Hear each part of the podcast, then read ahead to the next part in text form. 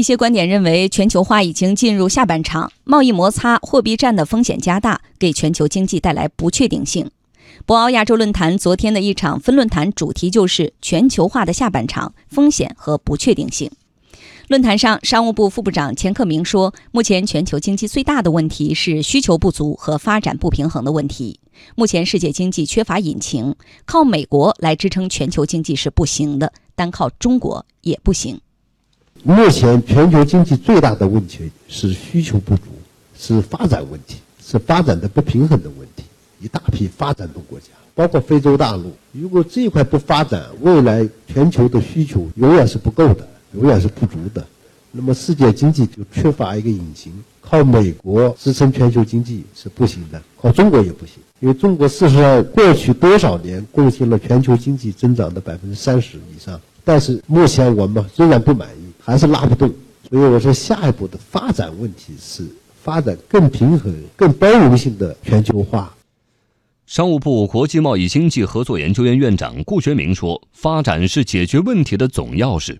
现在世界发展的问题主要出现在我们这个动力不足，那怎么办？要向改革要活力，向创新要动力。再有一个就是开放和合作的问题。那么四十年中国的发展是开放得来的，中国的开放是有序进行的。为什么是有序？因为我们每个阶段有每个阶段的难题，开放的发展也要跟我们的发展阶段相适应。对于由美国挑起的中美贸易摩擦，世界贸易组织副总干事易小准说：“贸易战是一个双输的游戏，希望所有的国家都能够在多边贸易规则的体系下和平解决问题。就中国来说，实际上已经履行并超越了入世承诺。”商务部副部长钱克明说：“我们不愿意打贸易战，但是如果真要打，我们也准备好了。”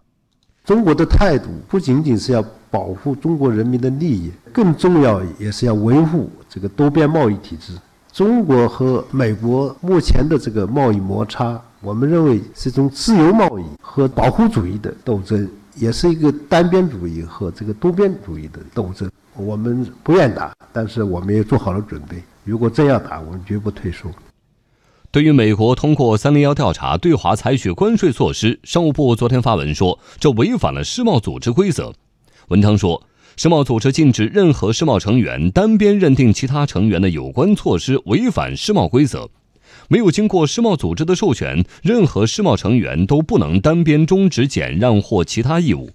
而且，美国此前承诺，如果处理与世贸组织相关的纠纷，必须依据世贸规则和争端解决机构的最终裁决来处理。如今，美国单方发起“三零幺”调调查，并且威胁对中国采取单边惩罚性关税措施，公然违反了世贸规则和美国政府所负有的国际国内义务。世界贸易组织文件显示，中国开始对美国的钢铁和铝关税提出纠纷解决程序。美国、中国将有六十天的时间来解决争议，之后中国可以寻求 WTO 进行调查。国家统计局昨天发布消息说，近年来内需对我国经济增长的贡献不断提升，成为拉动经济发展的决定性力量。根据统计核算，二零零八年到二零一七年，内需对经济增长的年均贡献率达到百分之一百零五点七，超过百分之百。其中，消费已经成为经济稳定运行的压舱石。二零一七年，最终消费支出对经济增长的贡献率是百分之五十八点八，比二零一七二零零七年提高十三点五个百分点。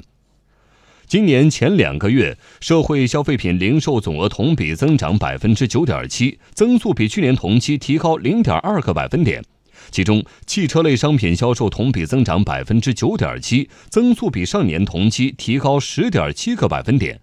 智能马桶盖、按摩椅、滚筒洗衣机等智能节能产品销售也实现了较高的增长。